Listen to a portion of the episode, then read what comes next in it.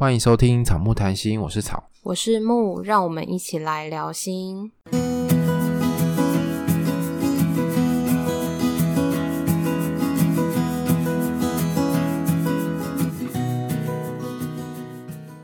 这周我们没有特别准备什么样的主题要来跟大家聊，因为我们周末在台北上了伴侣性之商的初阶课程的培训。总共五天三十个小时，我跟草都有一起去参加。对，非常的累，整天的疲劳轰炸，然后这个知识量有点大到那个脑袋会有点宕机的感觉。对，因为我们不仅是吸收知识，我们还要做很多的实物的演练，所以我们就决定。这周就不准备题目了，我们就跟大家稍微聊一下我们我们这一次上课让我们印象深刻的部分。之后有机会的话，我们再将我们上课的东西整理成一集来跟大家做分享。嗯，伴侣间的性应该是一个还蛮有趣的主题啊，我觉得可以认真的来做一集。可是我们现在真的累了。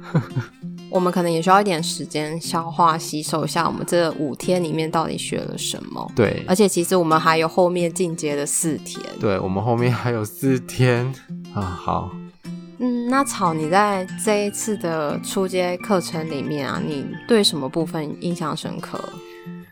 嗯，我其实比较印象深刻的是，哦，应该说对自己的启发，哎，就是在性的关系里面。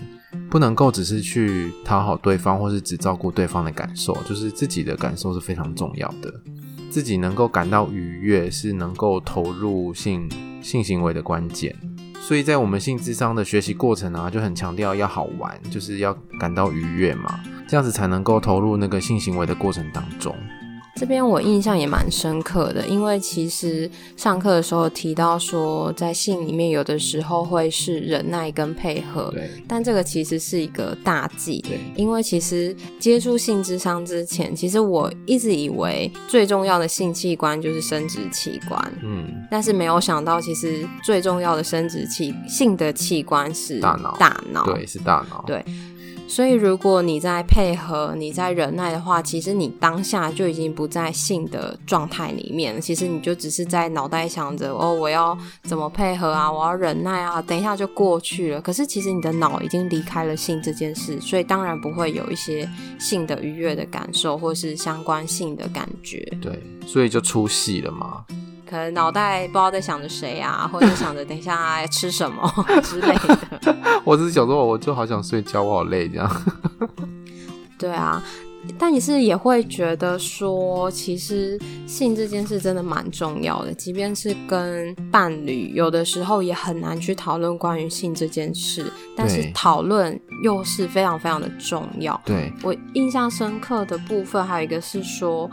性里面有一个部分是我们很容易会去试探对方喜不喜欢，嗯，可是试探跟讨论其实是有一些差别。我们可能会去碰触对方，看他的反应，判断他到底喜不喜欢。可是对方喜不喜欢，其实我们没有去问，或者是没有去询问他的感受的时候，也不知道他到底是不是喜欢。这中间可能有时候就会有一些落差。哦，因为我们学的是伴侣性智商啊。我觉得那个很多的感受在那个讨论里面是有很多不言之言啦，就是你虽然讲了一部分，可是有更多的部分是藏在你的话里面，可能你的伴侣是听不出来的。然后我觉得，因为我们是在伴侣之商的脉络中谈性这个主题，伴侣双方都会同时坐在我们面前。那个难度真的很高诶，就是当要问一些性的细节的时候啊，如果你是个案的话，你可能想说讲出来，要讲给一个不是很熟悉的心理师听，然后你的伴侣也同时在旁边听，所以那个字句的斟酌啊，其实会形成蛮大的压力。所以我就觉得，哦，伴侣性智商真的很难做，光伴侣智商就已经很难做，没错，再加上性这个主题，在我们。的习惯里面，其实平常也很少去谈论关于性这件事。对啊，要不是我们接受了这个训练，不然我们也不会就是大量的在接触关于性的这件事。然后这五天里面都是一直在讨论性，然后有很多性器官的描述或性器官的认识等等的。对，而且在我们的文化里面，性是一个比较不能谈的话题。就比较隐晦，然后比较幽微，然后大家会说，哦，这个那个就做，是你知道的啊，对，就是那个，就都不能讲清楚，然后就好痛苦哦。对，所以我觉得今上完这次训练之后，我觉得我们对于弹性这件事情，可能也是更可以比较自在吧。对啊。因为我们其实有学到一些相关的知识，用比较不一样的心态跟观点在看性这件事情。嗯，然后这个其实，在我们的专业上面，其实也蛮蛮有帮助的。对，在上了这一次的课程里面，也会觉得说，这真的是一个独立很深、很难、很深奥、嗯，很奇妙的一个领域。对，而且我原本以为。我对于弹性的开放程度应该还蛮高的，就是不会受到很多惊吓，就是我不是那种很保守，然后听到一些名词会反应很大的那种人。可是后来我发现，如果你今天是心理师，但是有可能你对面的那个人才是这个人，就是个人可能比你还保守，然后比你还紧张、跟担心，还有害怕这样。嗯，嗯，所以其实也蛮不容易的。对啊。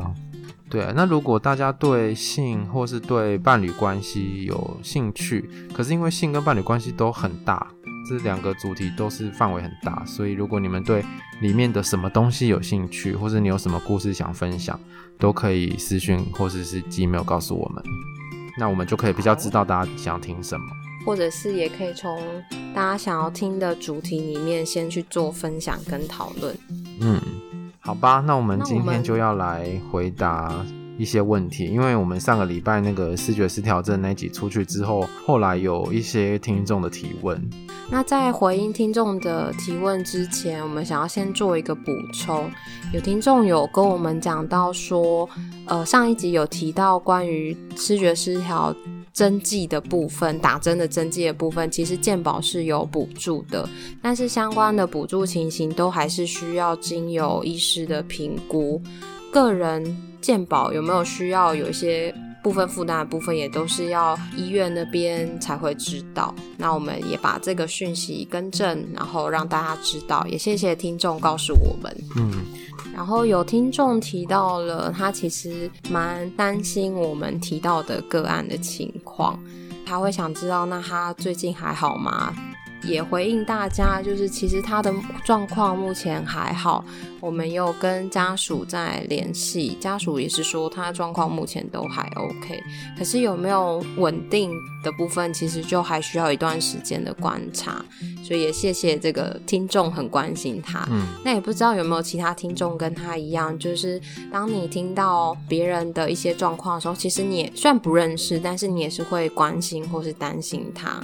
那如果你的情况也是类似这样的话，那代表其实你是一个蛮蛮敏锐吗？还是蛮敏感的人？就是一个很，我觉得算是心思细腻柔软的人吧。嗯，然后蛮有同理心的。对，对，就是即便不认识的人，但是你其实还是会去关心跟去在乎他。嗯，所以如果你是嗯跟。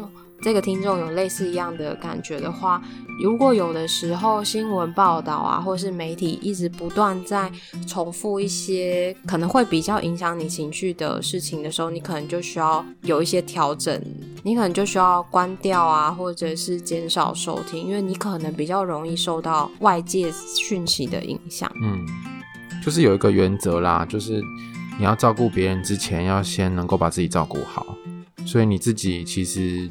是需也是需要稳定的，你才有能力去照顾别人。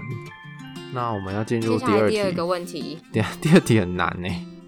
我来念一下这个问题。这个问题是说，在铁道杀警的事件当中，精神疾患发病了，其他人在当下可以做点什么，或者是可以警跟警察说点什么，而避免憾事再发生？我觉得好难哦，就是他就是警察啦。对啊。啊、呃，我要先说，这题没有标准答案，就是心理师可能没有办法给到嗯很好的答案，也没有所谓的最好的答案，这样。对这个问题，我们可以知道说，这个听众其实是非常希望这件遗憾的事情不要再发生，好像也想要为这个社会多做一点什么，为别人多做一些什么的感觉。对。可是，像是一般呢、啊，我们在处理，比如说家暴的案件的时候，如果当下有危险，我们当然会建议他直接报警嘛。然后如果有受伤，当然就直接先到医院去。就无论如何，就是先求助，然后以安全为最大的考量，也不要刺激那个人，跟他保持一些距离，然后看看有没有什么样的方式可以保护自己，对，也保护别人的，对。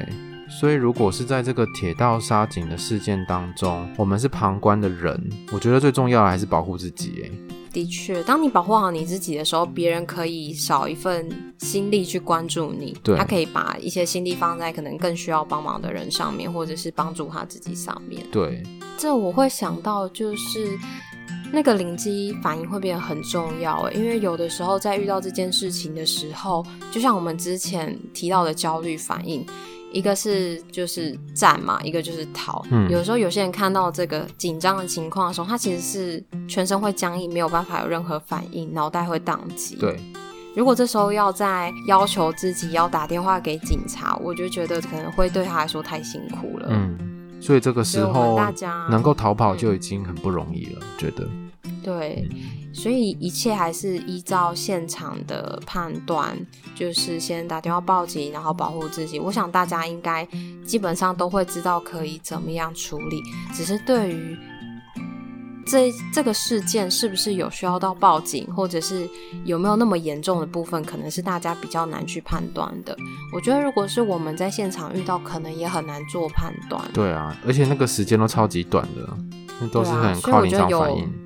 有这份心意是最重要的，就是，呃，会关心这个社会，或是希望很多的遗憾事情不要再发生。这份心意，我觉得比报警或是比任何的一切来得更重要。对啊，所以我也想强调一件事情，就是预防胜于治疗啦。就是如果让这个状况已经走到这边的时候，其实真的很难预防了。就是你连那个铁道铁路警察，他都是警察了，他。应该是受过最多搏击训练的人，他最后都死亡了，那更何况是我们这些小老百姓。所以，怎么样让事情不要走到这边，我觉得是更重要的事情。那就是回回到我们上一集说的，怎么样可以建置一个更好的精神医疗的网络，还有社会安全网，让有需要的人可以好好去就医。好，那我们就简单的回复两位听众。那也请大家期待我们下一集的节目。今天就到这边喽，好，拜拜，拜拜。